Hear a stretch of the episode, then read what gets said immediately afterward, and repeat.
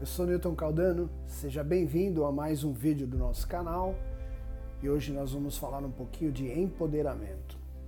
É isso mesmo. Primeiro, o que você acredita que é um empoderamento? Nós acreditamos que o empoderamento é quando você olha para dentro de si e você ativa, você fomenta e deixa transparecer todo o poder que você tem dentro de você. Tudo aquilo que você acredita, tudo, toda aquela energia que você tem dentro, você coloca para a realização das suas coisas, realização dos seus sonhos, realização do seu trabalho, realização dos seus relacionamentos. Tudo aquilo que você tem dentro de você e você consegue fomentar e até aumentar e colocar essa forma, essa energia para dentro, ou seja, essa energia vem de dentro, essa convicção, essas escolhas. Aliás, por falar em escolhas, escolhas têm muito a ver com empoderamento. Como é que estão suas escolhas? Será que através das suas escolhas você está seguindo dentro do seu propósito? Ou você está seguindo aquele objetivo que você acredita que você quer chegar, aquele porto seguro, se é o porto seguro onde você quer chegar? São as, essas suas escolhas as que vão te mostrando quando a gente chega numa bifurcação de um momento da vida, de um momento é, de escolhas, que você tem que tomar as decisões e essas decisões, é, lembrando que opções, sempre nós teremos opções. Isso faz parte da liberdade. E eu falarei um pouquinho da liberdade, dessa liberdade um pouco mais para frente. Sempre que nós temos escolhas, e a gente escolhe um caminho a ser trilhado, sempre algo você perde e algo você ganha faz parte das escolhas. É como se você fosse andar numa trilha, subir uma montanha e chegasse numa bifurcação. E nessa bifurcação você tem a opção de andar pela esquerda ou pela direita. E aí você resolve andar pela esquerda. Conscientemente, você vai perceber e vai saber que algo da trilha da direita você não vai vivenciar.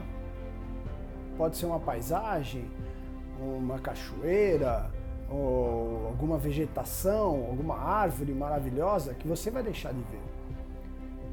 Mas isso não invalida que você pegou a opção do lado esquerdo, você pegou a trilha do lado esquerdo. Consequentemente, algo você vai ganhar com isso.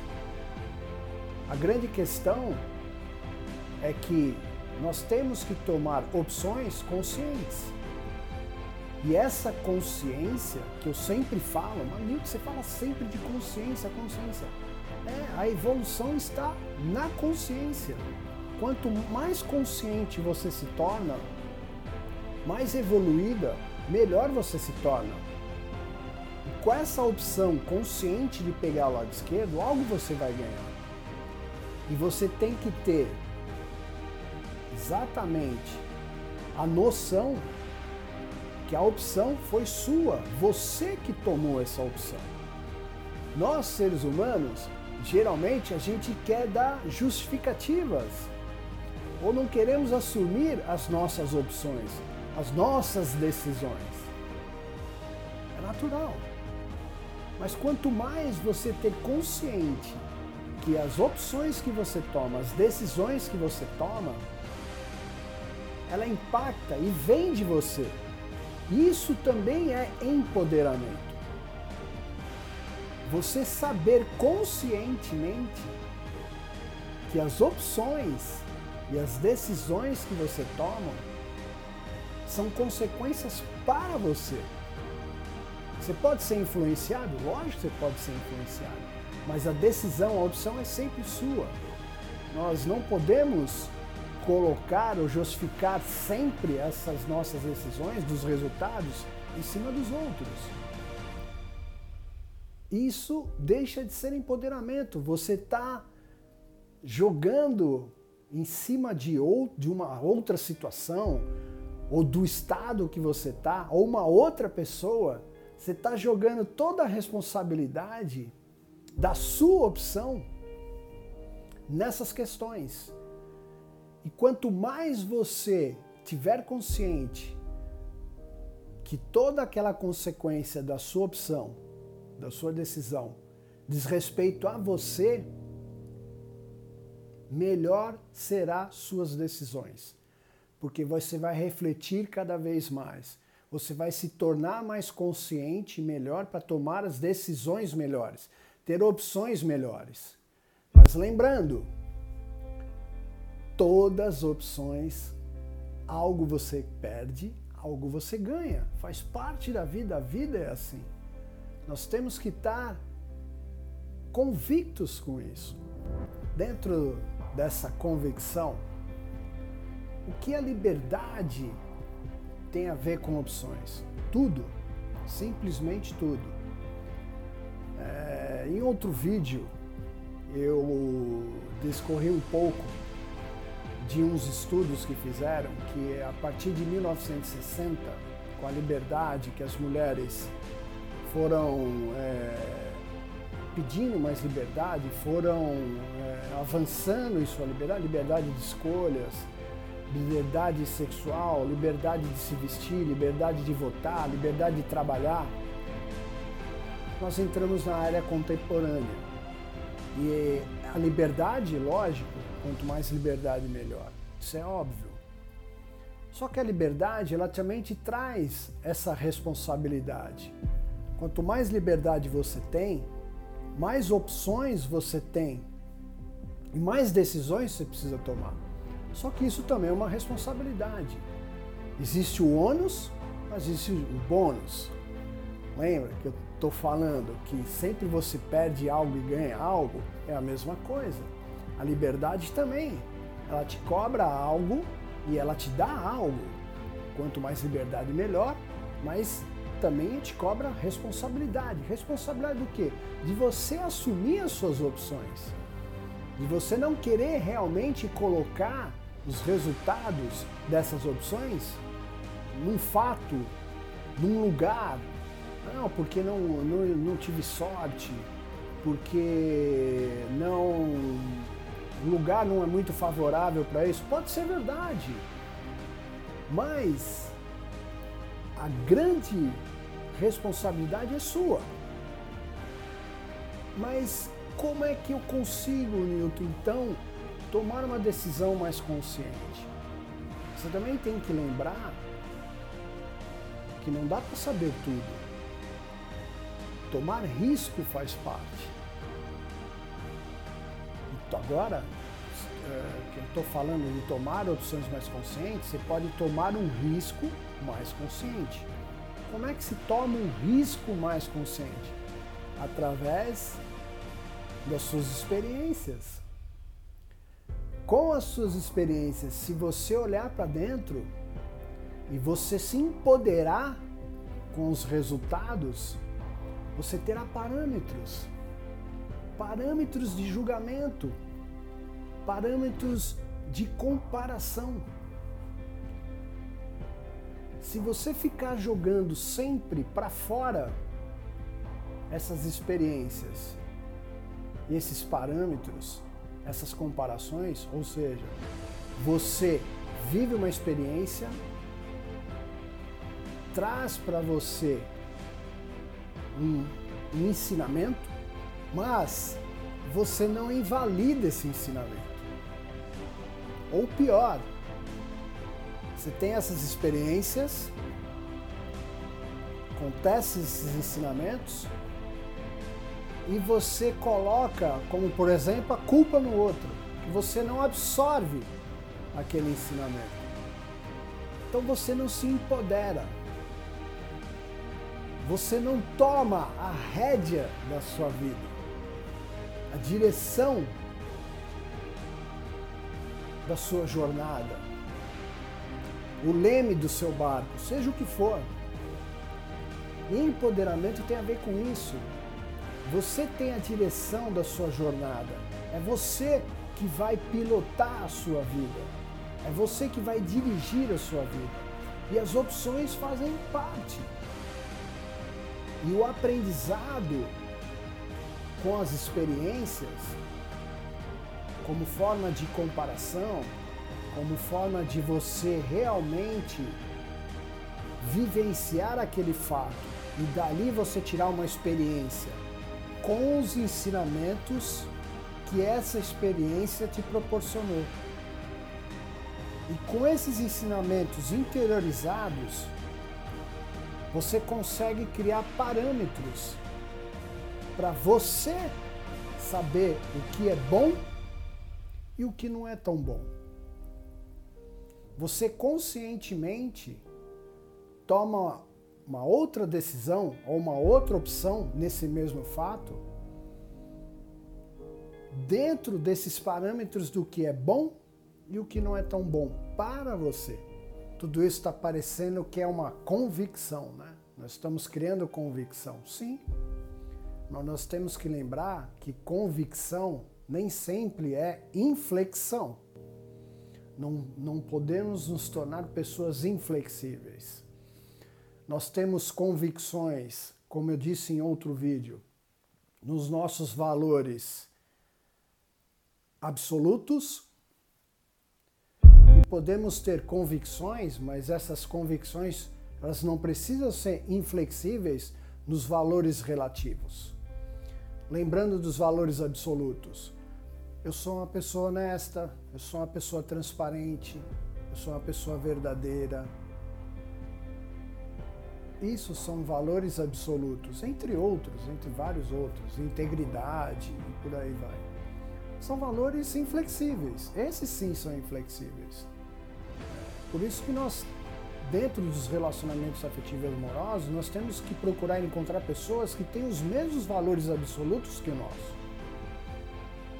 E os valores relativos são aqueles que você vai criando, que você vai se conscientizando que você vai criando exatamente a convicção, uma convicção deste momento, desse fato, do hoje, mas uma convicção pode ser relativizada, pode ser flexível. Conforme você analisando o seu interior, no mesmo fato, você encontra algo que você pode ser melhor. Você está tornando uma convicção de valores relativos melhor, flexível. E essa é a grande jogada, talvez o grande segredo. Onde você, nos seus valores relativos, você está sempre buscando uma convicção melhor, se empoderando e buscando uma convicção melhor, onde se, você se torna uma pessoa melhor, você evolui. Mas, Milton, o que, que tudo isso que nós estamos falando aqui tem a ver com relacionamento afetivo amoroso? Tem muito a ver. Você encontra uma pessoa incrível, valores absolutos iguais, valores relativos são valores relativos. E você é uma pessoa empoderada e a pessoa também. Veja o quanto vocês, nesse movimento de olharem para dentro, de se empoderarem cada vez mais, possam se ajudar e ajudar o próprio relacionamento a crescer, com objetivos de alçarem voos ainda maiores dentro desse relacionamento afetivo amoroso. O quanto que as, as expectativas podem ser baixadas por esse empoderamento muito forte dos dois. E o quanto vocês, sempre olhando para dentro de vocês, vocês melhoram como pessoas e assim melhoram o relacionamento de vocês e o entorno também. O quanto o empoderamento também é muito forte nos relacionamentos afetivos e amorosos. Não fica aquela interdependência não que não possa existir, mas não é aquela interdependência de como se fosse uma âncora. Como se você estivesse puxando a pessoa para baixo ou deixando o relacionamento fluir, o relacionamento avançar, o relacionamento voar voos mais altos. Pelo contrário, vocês se ajudam, vocês se apoiam, vocês evoluem, vocês se tornam pessoas melhores e o relacionamento se torna melhor. Tem tudo a ver. Empoderamento também faz parte do relacionamento foda.